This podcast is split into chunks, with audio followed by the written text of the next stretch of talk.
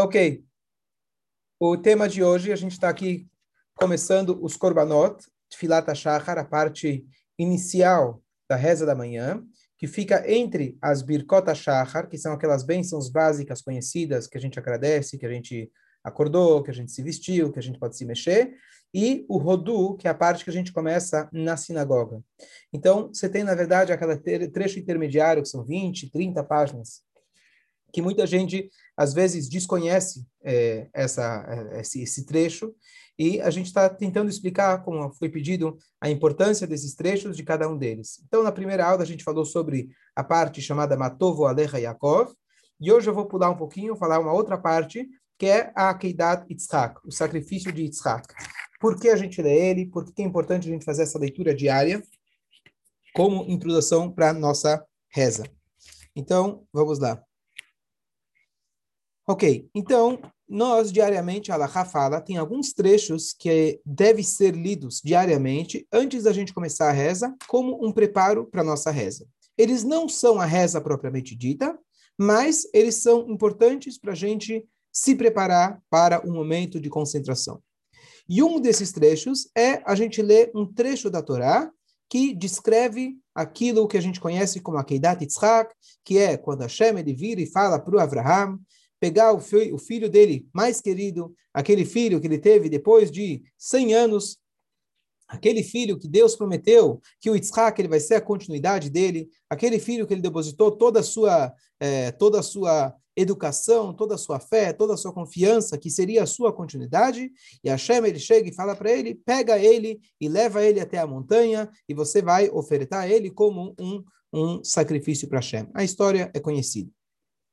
Então, a gente vai hoje analisar um pouquinho essa história e ligar essa história, apesar dela ser nobre e maravilhosa, a Torá inteira é nobre, a Torá inteira é maravilhosa, porque de toda a Torá esse trecho ele foi escolhido. Então aqui um parênteses interessante, que é o seguinte: existem opiniões na lei que dizem que a gente deveria fazer a leitura diária dos dez mandamentos. Por quê? Se é que a gente está escolhendo trechos da Torá que são importantes, então vamos escolher os dez mandamentos. Aquele momento que Hashem se revelou no Sinai, falou com todo mundo. Só que a Alaha fala só, só o seguinte: a gente não vai colocar os dez mandamentos. Por quê? Porque vai passar a impressão de que de toda a Torá o mais importante são os dez mandamentos. E na essência, não tem diferença entre os dez mandamentos ou qualquer um dos outros 613, 603 mandamentos que tem na, mandamentos que tem na Torá. Se a gente colocar uma leitura diária dos Dez Mandamentos, vai parecer, dá impressão para muitos que isso é o principal. Como eu sempre falo, muita gente fala, ó, oh, eu faço os Dez Mandamentos, o resto não sei. Então, eu falo para ele, você conhece então os Dez Mandamentos? Ele falou, claro, não matar, não roubar, acreditar em Deus. Bom, até aí foi três. E o resto? Ah, na verdade, não sei direito. Bom, mas então aí começam os erros, né? Que a pessoa acha que ele pode dividir a Torá e dar prioridades, então por isso os Rahamim tiraram esse trecho. Por que, que eu estou trazendo isso? Porque se apesar deles omitirem um trecho importante da Torá, que são os Dez Mandamentos, por uma questão para não dar margem a erro, apesar disso, eles mantiveram esse trecho da Torá, que é a história de Isaac. Então, com certeza, a importância da história de Isaac, ela supera essa preocupação da gente dar uma importância a mais para um trecho da Torá do que outro. É tão importante a leitura que vale a pena a gente colocar como introdução à reza. Então, isso foi introduzido como uma leitura diária. Então, qual é a história e por que ela é tão maravilhosa, tão grandiosa? Se a gente for olhar, de forma geral, a gente fala, bom, claro, é um, um sacrifício muito grande aquilo que Abraham ele fez, ele pegou o filho dele, etc. Mas, perguntam os comentaristas, é muito nobre, é muito bonito, mas se a gente for olhar ao longo da nossa história, tivemos pessoas que fizeram mais sacrifícios do que ele. Por exemplo, existe uma história, uma passagem de Hana e seus sete filhos. Hana e Shivabanea.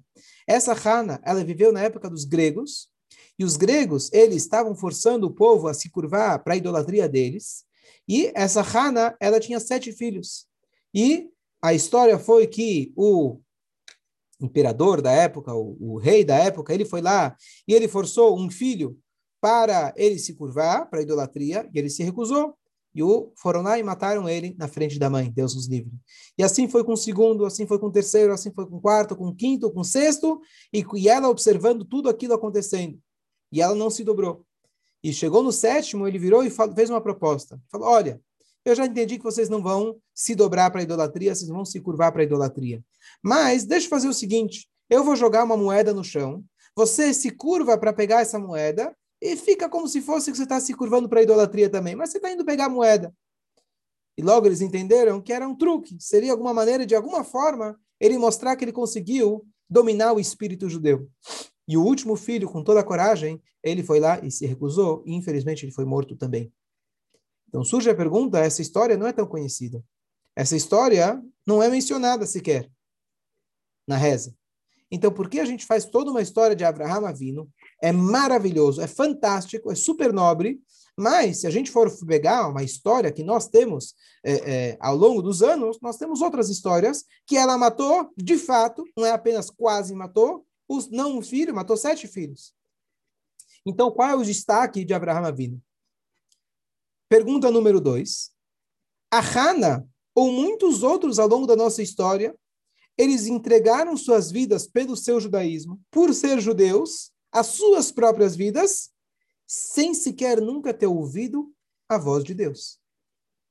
Se eu tivesse lá, dizem alguns que argumentam, se Deus falou comigo diretamente, claro que eu ia entregar meu filho. Eu não ia pensar duas vezes. O que quer dizer falar com Deus? Falar com Deus é uma revelação tremenda. Você vê a verdade na sua frente. Então você não tem como dizer não para Deus.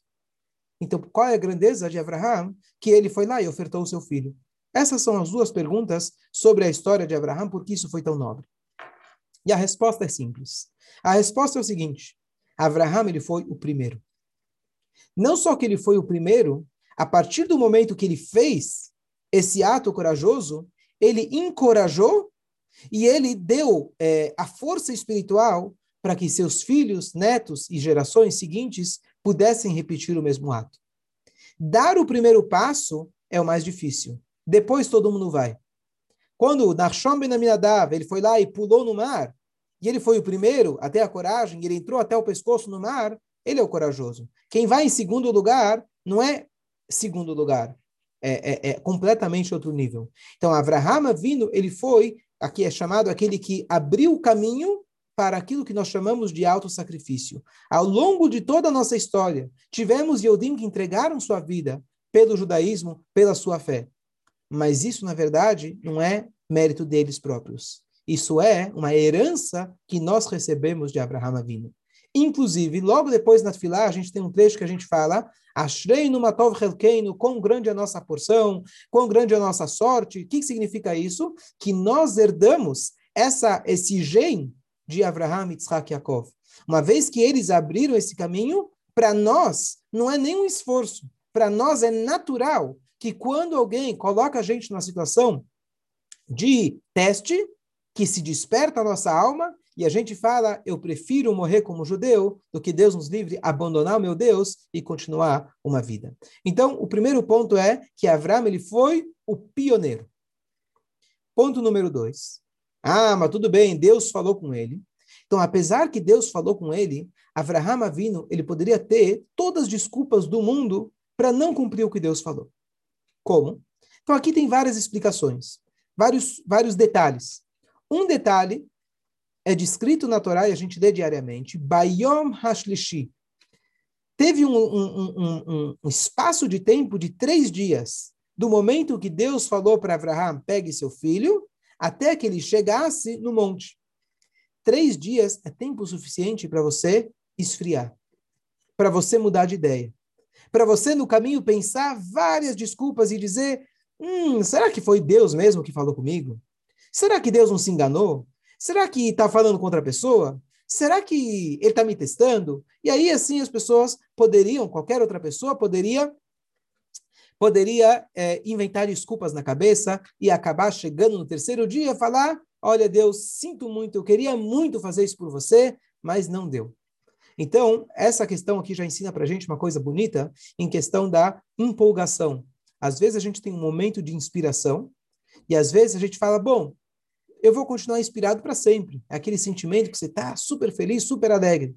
Então, por isso a gente fala que a inspiração, depois de uma semana, depois de três dias, ou até menos, ela vai embora. É uma inspiração, é um sopro. Inspiração é de sopro. O sopro ele vai e vem, o vento ele passa.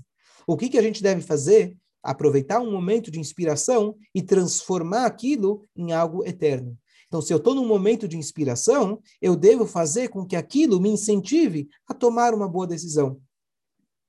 Um exemplo bonito, tem uma história que quando o, o eu acho que era o quinto Rebbe, ele estava estudando junto com um parceiro dele de estudos, e na sala estava lá o, o, o, o berço, o carrinho de bebê do sexto Rebbe, Rabbi Yosef Yitzhak. E o, e o Rebbe, então, é, o, o, amigo dele chegou e falou, uau, que fofo esse menino. Não sei se as palavras foram fofos, mas ele falou, que puro, que pureza. Dá para ver a pureza do pensamento desse bebê. E o pai, quando escuta né, um elogio do seu filho, ficou lisonjeado, ficou todo, todo feliz e emocionado. E ele conta que ele teve uma vontade muito grande de se levantar e beijar o seu filho. Ao invés disso, ele decidiu que ele ia sentar e escrever um discurso racídico. Ele sentou, ele escreveu, e anos depois, quando a criança cresceu, ele falou: aqui está um beijo racídico. E ele entregou nas mãos dele aquele manuscrito que ele fez, que era um amar, um discurso. Qual é a explicação da história? Beijo é maravilhoso. E a gente tem que dar beijo aos nossos filhos, a gente tem que mostrar carinho e amor. Mas às vezes, com um beijo, a gente se desfaz também. É beijinho, beijinho, como se diz, beijinho, beijinho, tchau, tchau. Né? Você deu o beijo e acabou. A Torá fala para gente que não a gente tem que pegar esse beijo e transformar em algo eterno. Foi isso que o Rebbe ele fez, ao invés de dar expressar um sentimento dele daquele momento, olha, eu sinto muito pelo meu filho, e o bebezinho não ia desfrutar de forma nenhuma, ia estar dormindo, nem ia sentir aquele beijo, ele falou, não, eu vou controlar esse meu desejo, essa minha empolgação, e canalizar ela para algo eterno. Então, na vida, às vezes a gente tem um momento de sentimento de amor muito grande, seja marido mulher, seja uma amizade muito forte, seja pai e filho, seja quem for.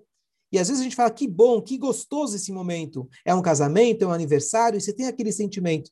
Não, quando a gente tem um sentimento forte, não é apenas viver aquele momento, mas a gente tem que tentar, de alguma forma, falar: bom, então a partir de agora eu não vou deixar de te ligar, a partir de agora eu vou fazer, etc. Tomar uma decisão e canalizar aquilo para algo prático. Então aqui a gente só, resumindo, então Abraão vindo, apesar que se passaram três dias e já poderia ter perdido a empolgação, ele não perdeu a empolgação e ele foi com toda a coragem para sacrificar, o seu filho. Por que a gente dê isso antes da reza? Porque das, um dos conceitos da reza é principais é a gente tentar exercitar o nosso coração, a nossa emoção para Deus. E o que, que acontece mesmo depois de uma reza super empolgante que você foi lá, se concentrou, pediu, pediu, pediu, de repente tocou o WhatsApp, parece que tudo aquilo derreteu. Então vem aqui a história de Abraham e lembra a gente de que a gente está começando a reza. Vamos levar em consideração que a minha reza, eu tenho que esticar ela pelo menos até a reza da tarde. E a da tarde até a da noite, e assim por diante. Então a gente tem que tentar manter, pelo menos, a resolução prática daquilo que a gente terminou na reza. Então, se eu conseguir atingir um nível mínimo espiritual durante a reza, tentar transformar que aquilo realmente possa me melhorar ao longo do dia. Dúvidas, comentários? Estou vendo que hoje entrou bastante gente nova. Baruch Hashem, bem-vindos. Ok. Dúvidas?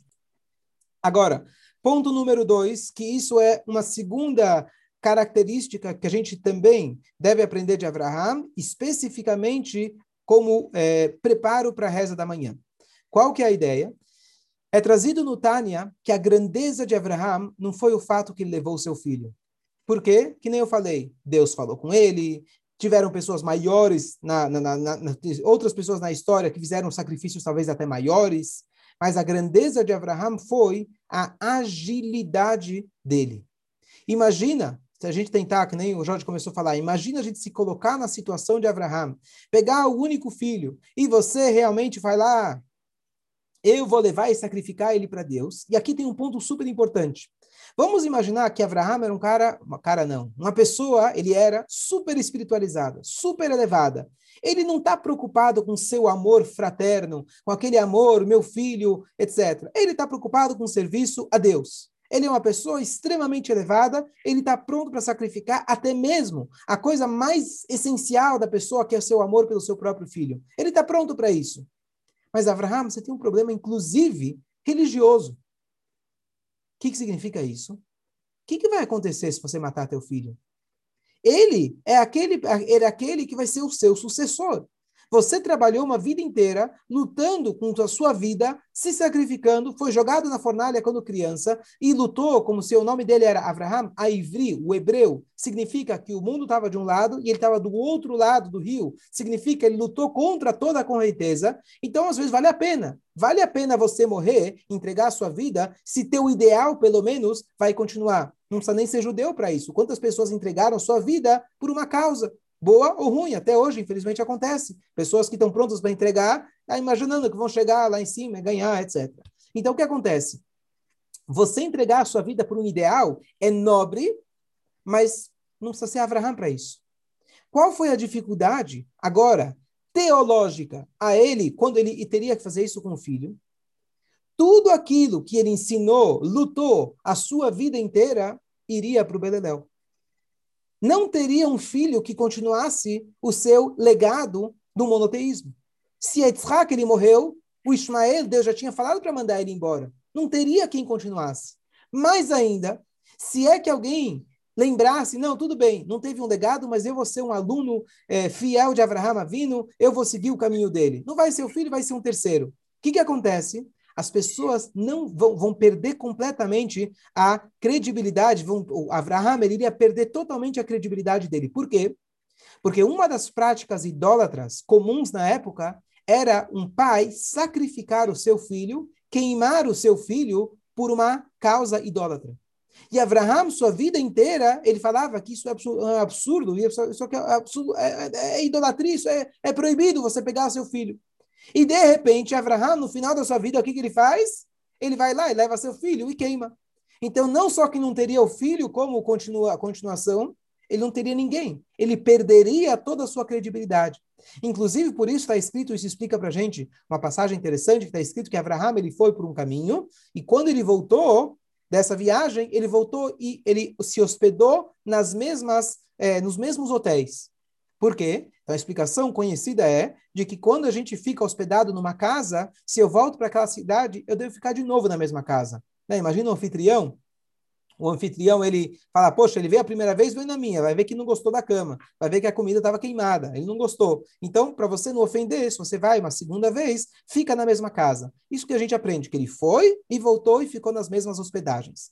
Diz para a gente Urashi que o, o, o, o Abraham, ele voltou nas mesmas hospedagens por um outro motivo também, para pagar aquilo que ele tinha, ficou devendo. O que, que ele ficou devendo? Quando ele ficou lá no hotel, ele falou, olha, pago, passo mais tarde. Amanhã eu pago. E aí, na volta, ele pagou.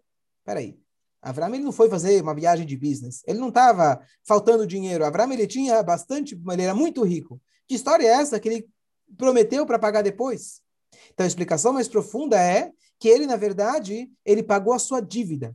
Quando ele estava indo para lá, ele gerou uma dívida. Todo mundo falando, que onde você está indo, Abraham? Um cara, uma pessoa conhecida, uma pessoa que ele lutou, uma pessoa estava lá lutando para difundir Deus pelo mundo. Então, onde ele ia, ele falava de quem ele era, ele fazia questão de falar de Deus. E aí perguntaram, onde você vai? Ah, eu vou sacrificar meu filho. Poxa, interessante, né? Tudo aquilo que você ensinou para gente, é isso que você vai fazer agora? Na volta, ele pagou a dívida. Na volta, ele voltou com o filho vivo, ele mostrou que ele teve a coragem de levar o filho, que seria contra a vontade de qualquer pai, ele teve a coragem, e no final das contas, não foi isso que aconteceu exatamente, e o filho dele sobreviveu, e agora sim, ele seria verdadeiramente um exemplo para todas as gerações, etc., que realmente ele tinha essa, esse, essa dedicação máxima para Hashem. Então, o que acontece? Então, o que acontece? Abraham, ele pagou a sua dívida. Mas, inicialmente, Abraham, ele poderia falar, na minha questão, Deus, olha, eu estou contigo. Meu amor por você é maior que para meus filhos. Mas meu amor é tão grande por você que eu não posso fazer isso. Como que você vai mandar matar meu filho e eu vou comprometer tudo aquilo que eu fiz? Não sabe o quê? Como se diz, eu vou procurar um jeitinho na lei judaica, procurar uma. Deus falou, é verdade que ele falou, mas não foi bem assim, não era bem para mim, e poderia se achar um jeito dentro da lei, talvez, alguma coisa assim. Ele não procurou isso. Mas não foi só isso. A grandeza de Abraão foi a agilidade dele. Se alguém tivesse no lugar dele, faria tudo isso com o coração pesado. Se é que eu tenho que fazer eu tenho uma dificuldade como pai, como um ser humano, e eu tenho uma dificuldade teológica muito grande com o meu ideal de vida, com o meu propósito de vida. Então, se é que eu vou fazer, eu vou fazer. Tudo bem, eu decidi fazer. Mas iria fazer com calma, ia demorar, ia com peso no coração. E a Torá descreve que Abraham ele acordou cedo, ele foi bem cedo e ele mesmo preparou o burro. Isso significa como se fosse que seria hoje é, encher o pneu do carro, colocar gasolina, é, passar graxa, coisa que você normalmente delegaria para um para um é, para um servo, para um, para um empregado. E ele acordou cedo e falou: não vou esperar ninguém. E ele foi com toda a coragem, com toda a fé, com todo o vigor, com toda a alegria. Então a grandeza dele foi a maneira que ele agiu. Por que isso é importante para a gente? Porque Aqui a gente vai começar a reza. A reza número um é de manhã. De manhã você está cansado. De manhã ainda o cérebro está acordando. Você vai falar, bom, vou rezar. Tá bom, eu vou rezar. Tem que rezar, eu vou rezar mas você vai rezando, meio dormindo, meio sonhando. Então, aqui a gente aprende agilidade.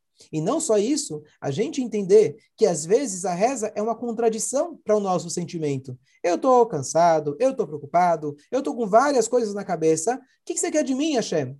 Então a gente lembra desse contraste de que Abraham Avino, no momento que ele poderia ter a maior dificuldade do mundo, ele conseguiu se superar e ele falou: Eu vou fazer com alegria, eu vou fazer com vigor, vou fazer com agilidade. Então aqui mais um ponto importantíssimo que a gente lembra disso pela manhã, justamente como introdução para a reza, para a gente lembrar de como nós devemos ter agilidade para a reza, para fazer a vontade de Hashem. Tem mais um ponto ainda que eu quero falar e eu vou. É...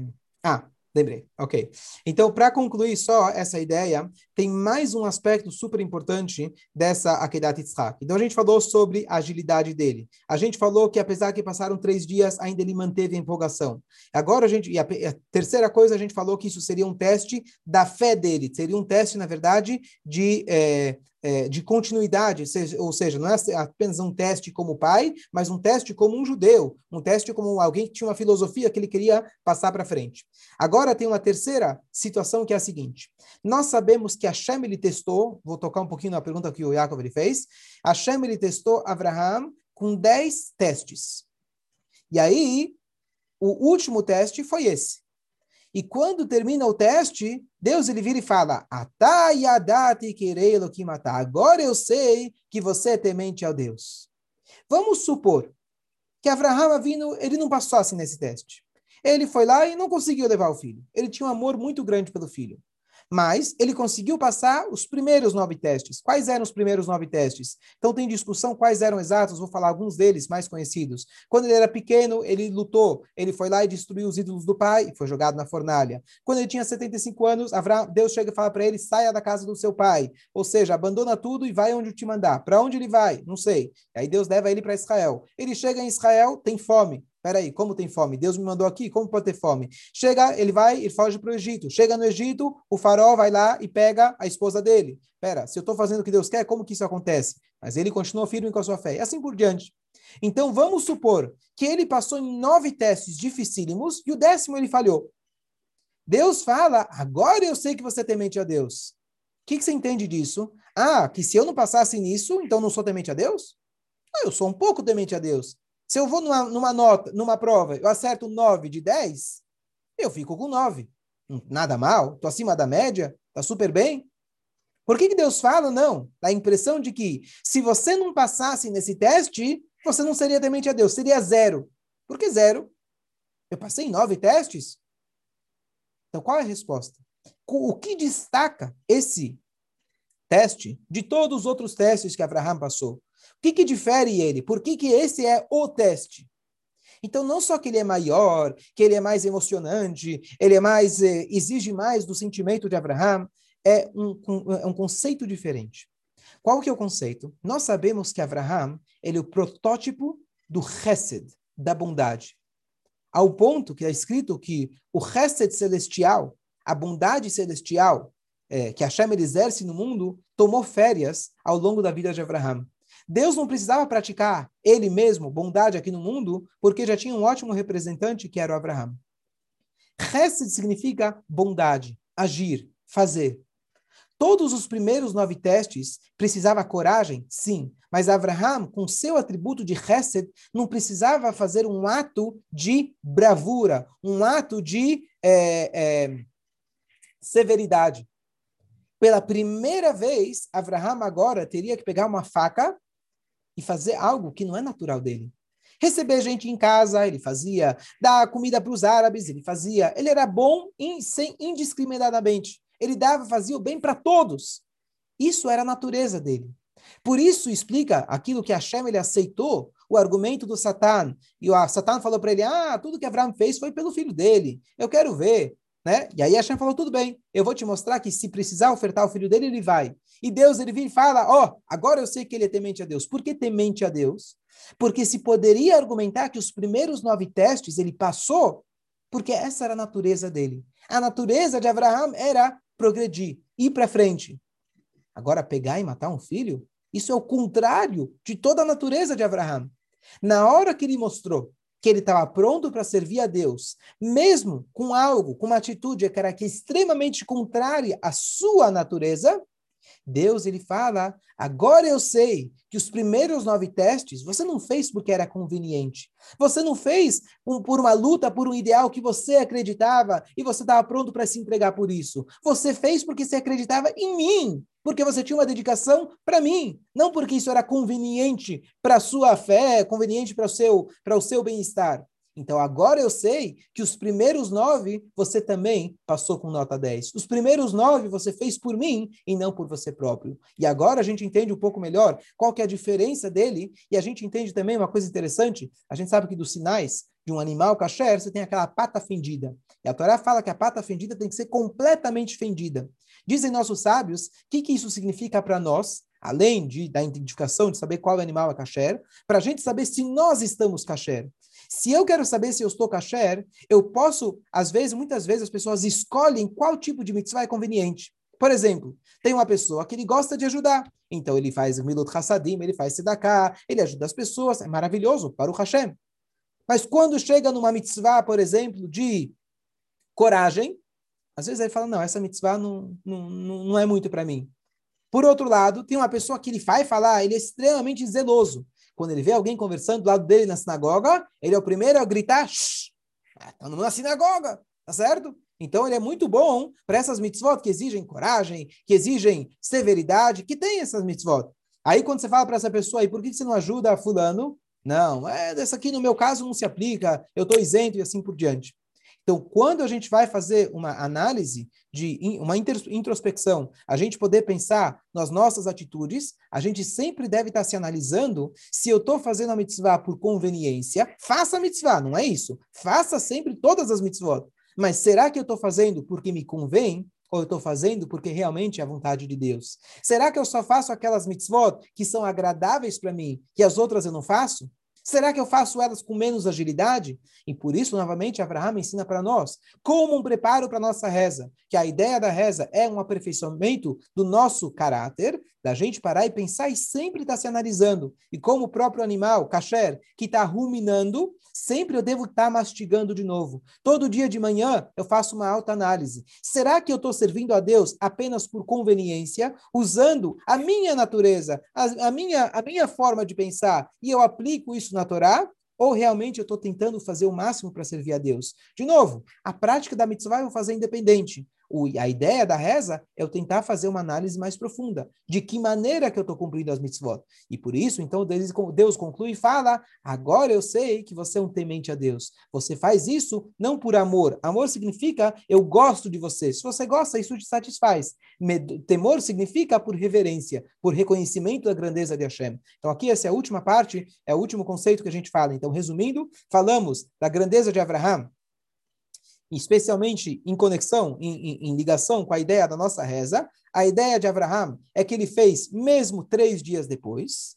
Abraham, vamos mais um ponto, esqueci de resumir. Abraham, ele foi o primeiro a fazer isso. Ele fez mesmo três dias depois. Ele fez com toda agilidade. E ele fez, apesar que isso seria contradi contraditório à sua fé, à sua teologia, ele ainda teve coragem, ele fez. E por último, ele fez isso apesar de ser contra a sua natureza, de dar, de bondade. Então, aqui a gente tem cinco pontos que vale a gente meditar, e por isso os sábios escolheram essa parte para a gente ler diariamente. Essa, essa coragem da gente ter, essa dedicação, essa fé, essa agilidade para a gente servir a Deus, e essa e conseguir perpetuar, fazer de um momento de empolgação, perpetuar ele para depois da reza, para ao longo do dia, esses são alguns pontos para a gente, cinco pontos para a gente meditar quando a gente vai fazer esse, esse, esse trecho de manhã, é, quando a gente se prepara para a nossa reza.